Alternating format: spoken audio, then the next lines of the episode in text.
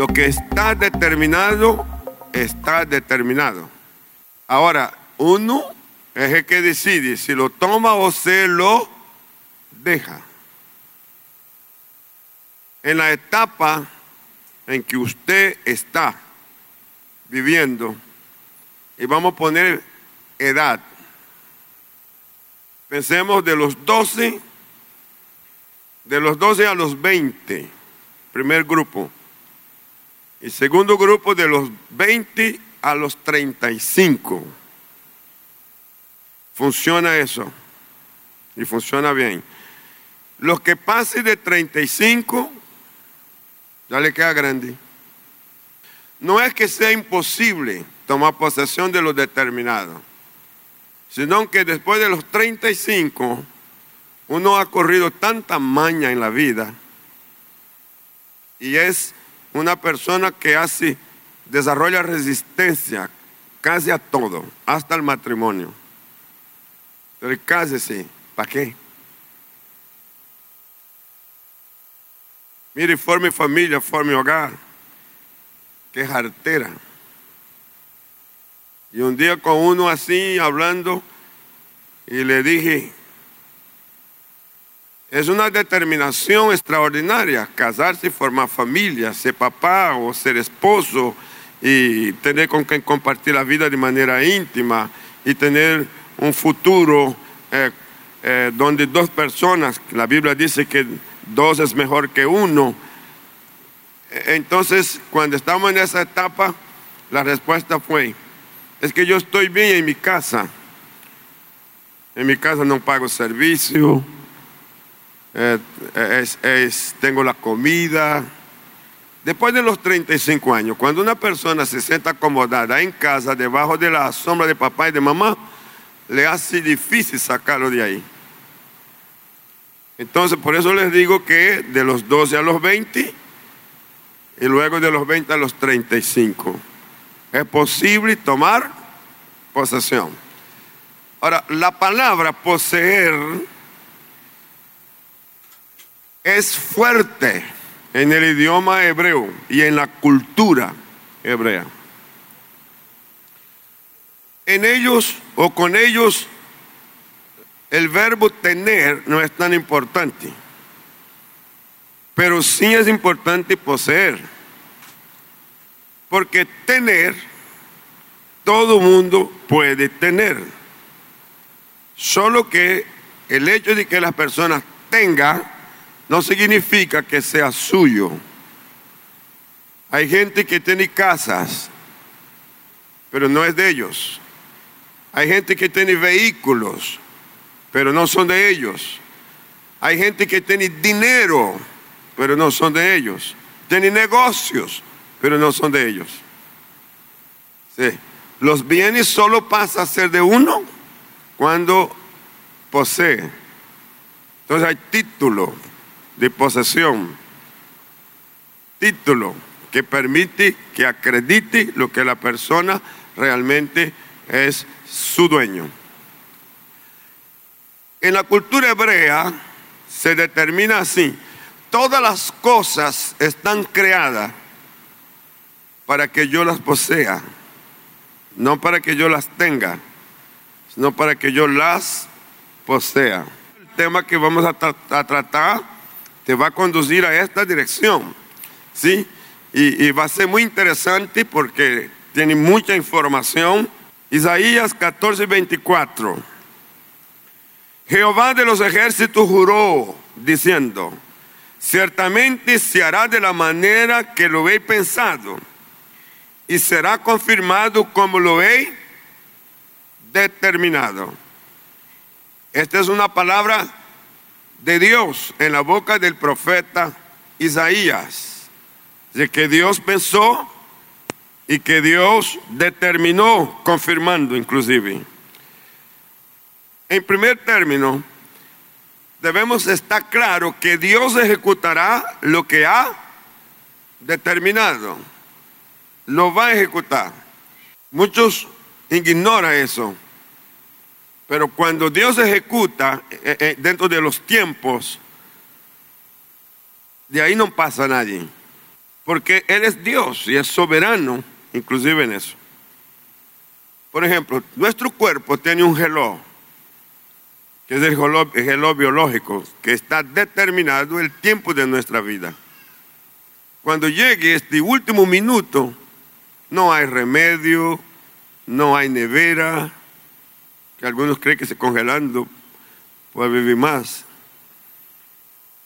No hay ejercicio, no hay hospital, no hay ciencia que pueda prolongar a la persona si está determinado.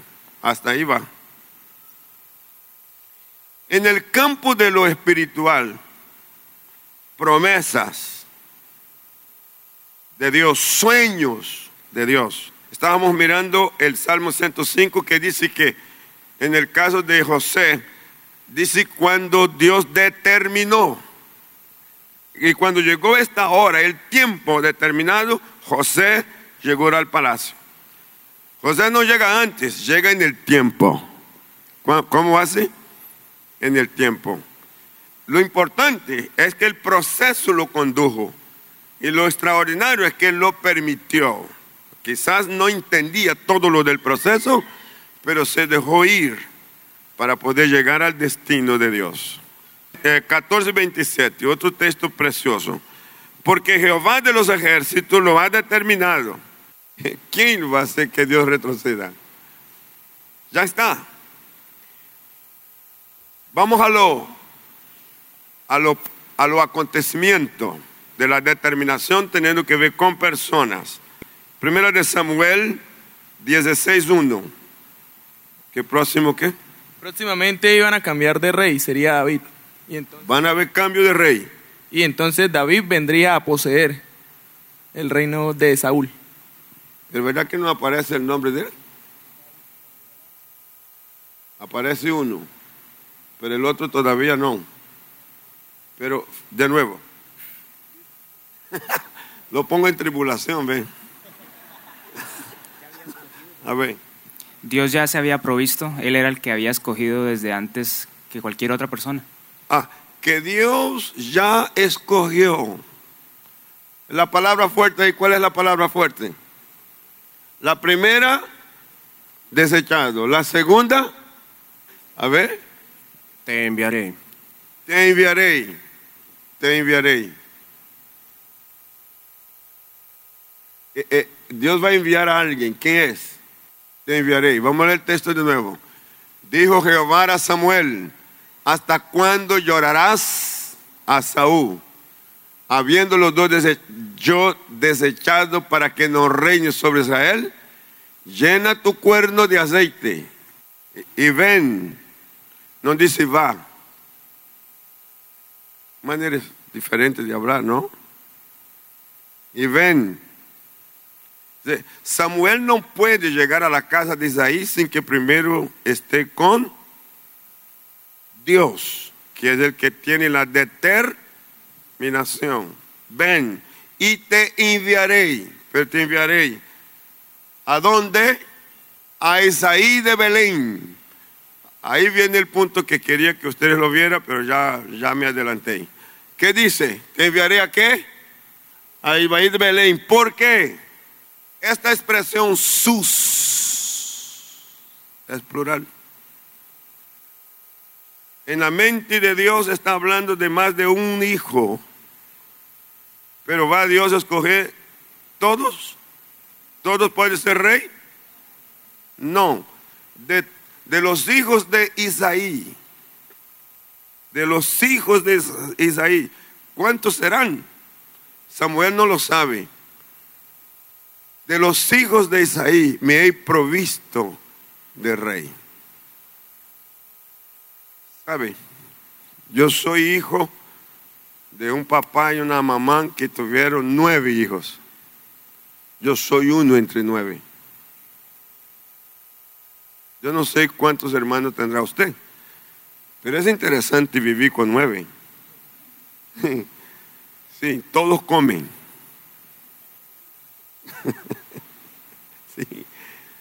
Es interesante convivir con nueve cuando todos piensan Y cada uno tiene una idea, tiene una forma diferente.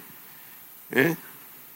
Éramos cuatro varones, cinco mujeres, mayoría de un lado de allá. Y más la mamá. Cuando se juntaba la mamá con las cinco, difícil ganar, ¿vio? Pero lo que quiero decir es que esta mente divina que toma y hace determinación va a escoger de los hijos de Isaí un rey. ¿Quién es? El rey entre los hijos de Isaí. Wow. Ahora, cuando estamos viendo esta verdad, que yo quiero que usted la contextualice, que si el cielo está pensando en ti, y si el cielo ha determinado algo contigo, ninguno de tus hermanos te va a impedir. Ni tu papá ni tu mamá lo va a impedir. Ni el contexto social a donde vivas va a impedir. Porque si Dios determina, se hará.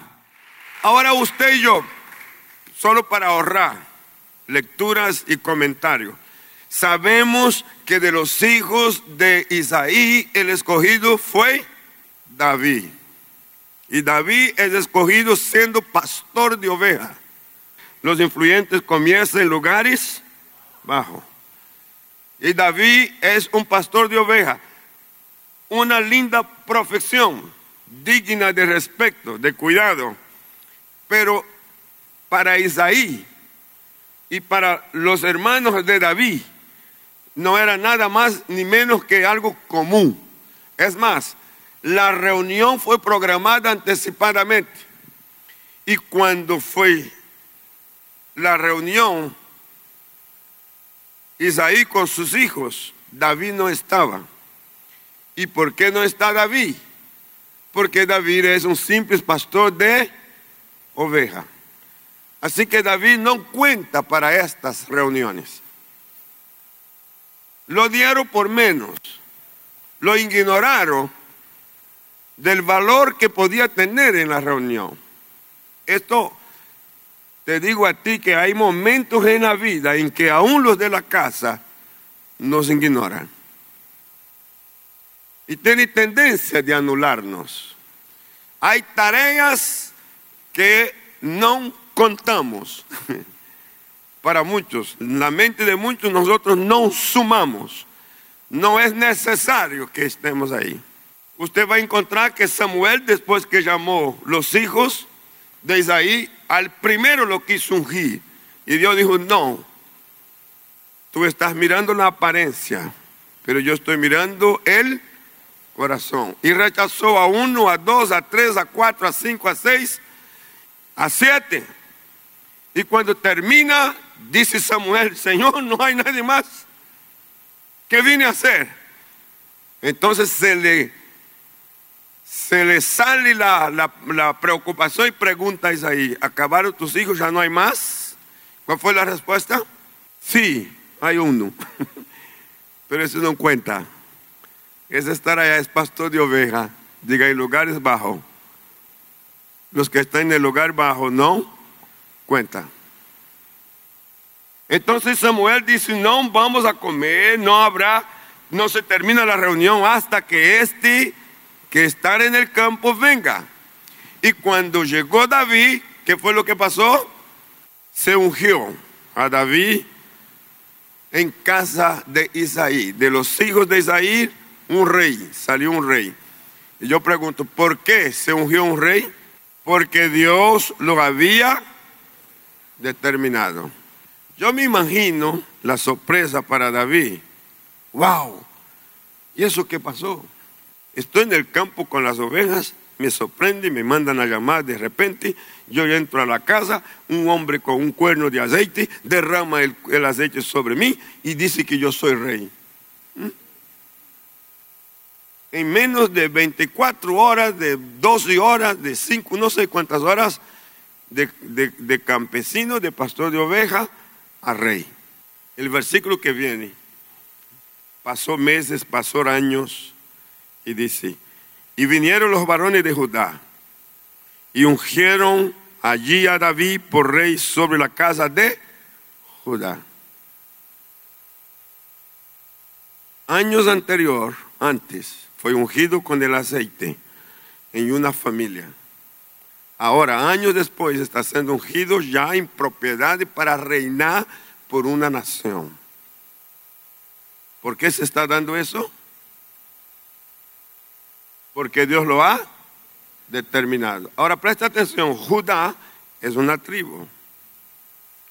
Así que él entra a gobernar como rey reconocido por Judá. Pero el versículo que viene te va a decir eso. Vinieron pues todos los ancianos de Israel, que son las diez tribus, diez el rey, al rey en Hebrón. Y el rey David hizo pacto con ellos en Hebrón delante de Jehová y ungieron a David por rey sobre Israel. Así que ahora él no reina sobre una tribu, sino sobre todas las tribus. Es una nación compuesta.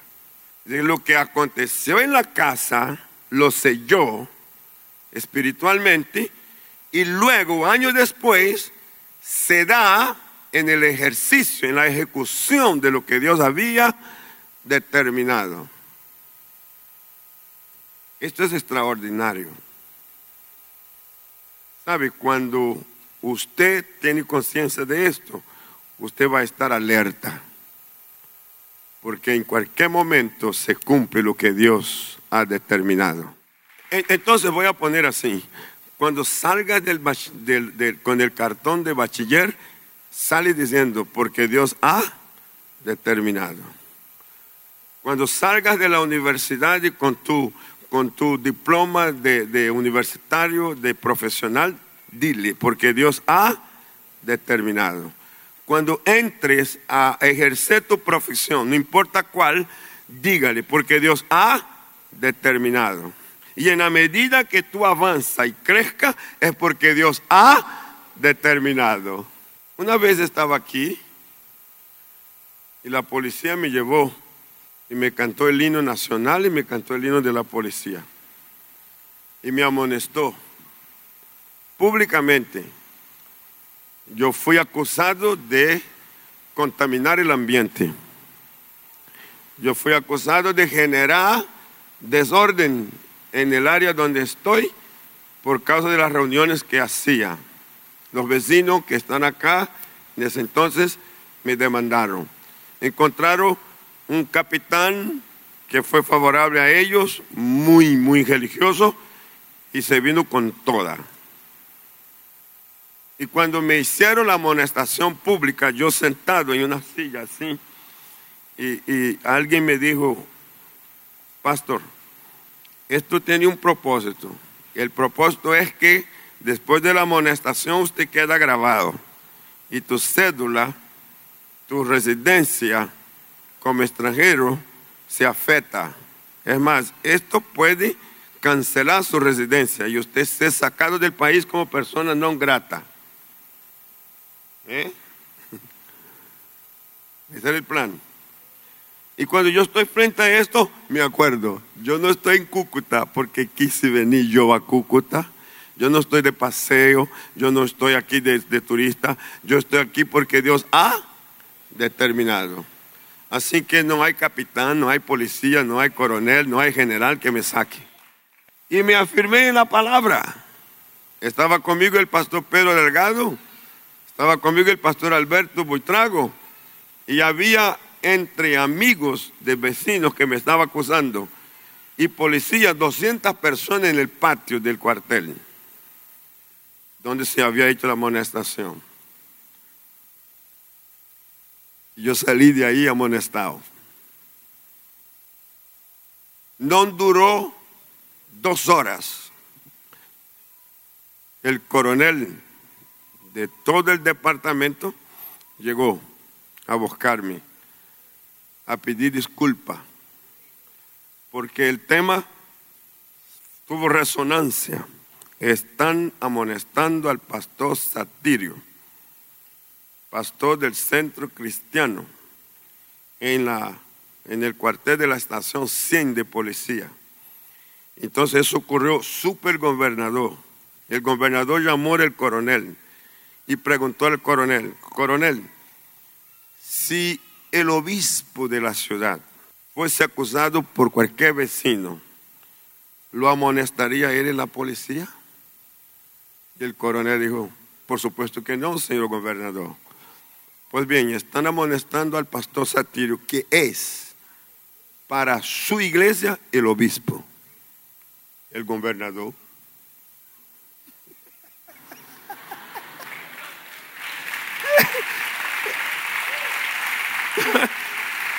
¿Quién lo dijo? El gobernador.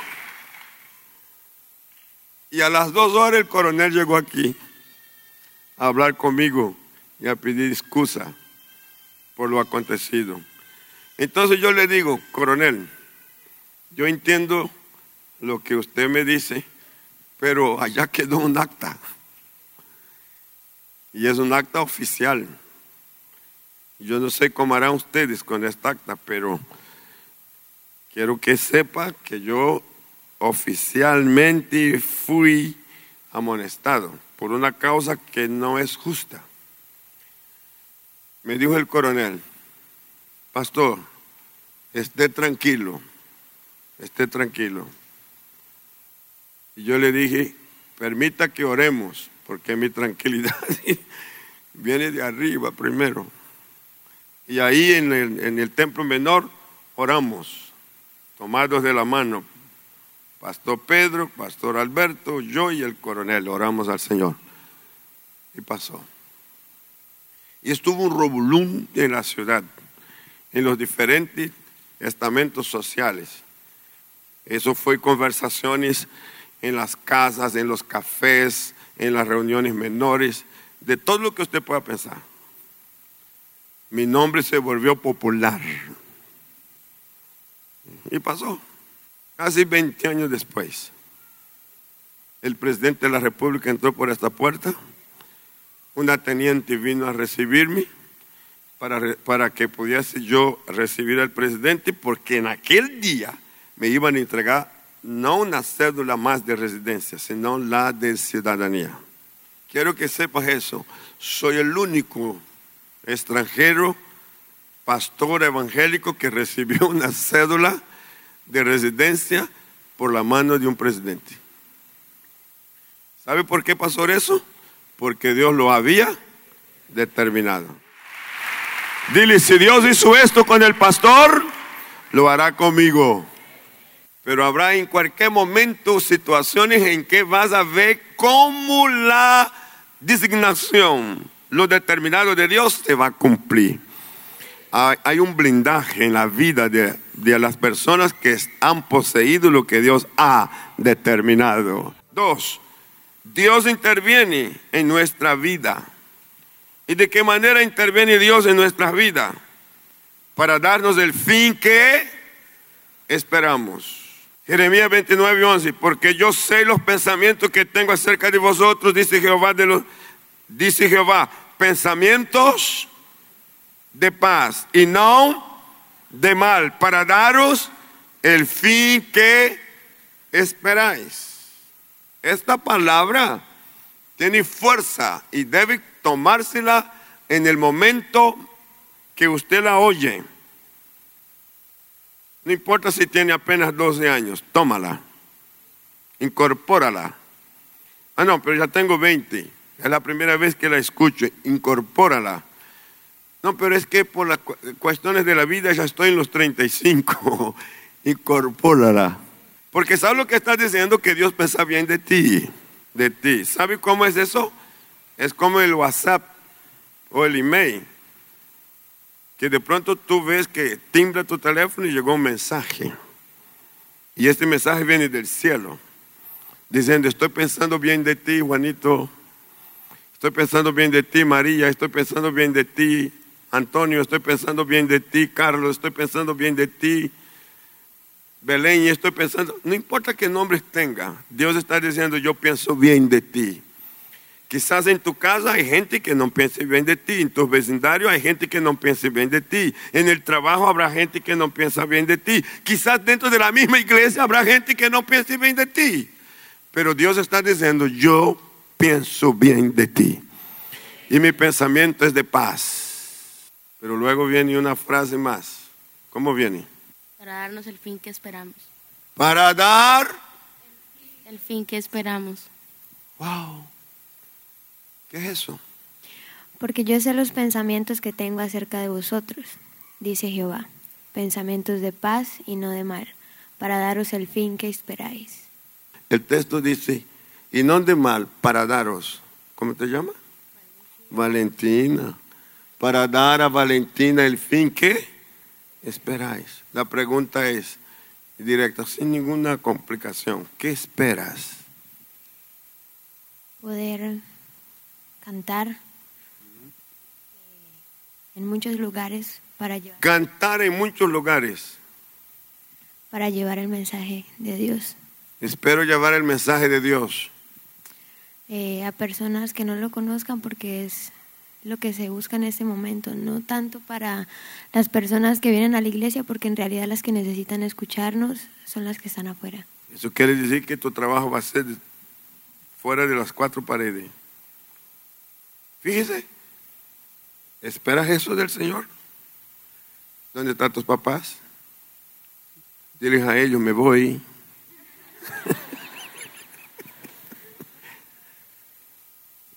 ¿Vio lo que él espera? Él espera irse a gente que no conocen a Dios. Porque en la iglesia todo el mundo conoce a Dios. No es importante que yo hable de Dios dentro de la iglesia. Más importante es que yo siga hablando de Dios afuera de las cuatro paredes. Valentina está esperando eso. Y si ella está esperando eso, ¿usted cree que Dios lo va a hacer? ¿Qué esperas? Eh, espero servirle a Dios el resto de mis días. Servir a Dios es muy amplio así. Pero póngame algo más. Dentro de este amplio, determíneme algo. Ok, eh, por la promesa que Dios hizo hace algunos años, pretendo salir del país a llevar el Evangelio. Salir del país. ¿Para dónde? Finlandia. ¡Wow! Finlandia. Esto es frío, ¿eh? Bastante. La verdad, pues el país es frío, pero se cree que nosotros llevamos la presencia de Dios. ¿Usted cree que Dios puede hacer eso con él? Presta atención. El texto es abierto. No dice que es Dios que determinó que vaya a Finlandia. Es Él. Esta es la diferencia entre el primero y el segundo. Dios determinó pensar bien. ¿Cómo te llama? De Edgar. Dios determinó pensar bien pensamientos de paz para Edgar. Y Dios está diciendo, yo quiero que tú determines. Ahora, ¿quién determina? Es Edgar. ¿Qué esperas de mí? Y si Edgar dice es Finlandia y esto encuadra con la voluntad del Señor, ¿a dónde cree que va a llegar Edgar? A Finlandia. ¿Y qué es lo que va a hacer allá? Lo que está determinado. Claro, ahí tendría yo que seguir con más preguntas. Porque si voy a Finlandia, tengo que entender un otro idioma, tengo que prepararme para una otra cultura. Entonces yo estaré sometido a algo que se llama proceso, el cual no fue revelado quizás para Edgar, no fue revelado para Valentina, pero cuando el proceso se active, lo va a conducir hacia allá. Ojo, el proceso no anula los sueños. Acabas de oír una palabra de nuestro pastor y misionero José Satirio dos Santos. Somos Centro Cristiano, una plataforma misionera a las naciones hace más de 40 años. Suscríbete ya a nuestro canal de YouTube Iglesia Cúcuta y no te pierdas de las bendiciones que Dios tiene para ti. Juntos podemos seguir haciendo misiones. Con tu oración y generosidad podemos llegar más lejos. Si deseas unirte, da clic en el botón donar identificado con forma de corazón. Bendiciones.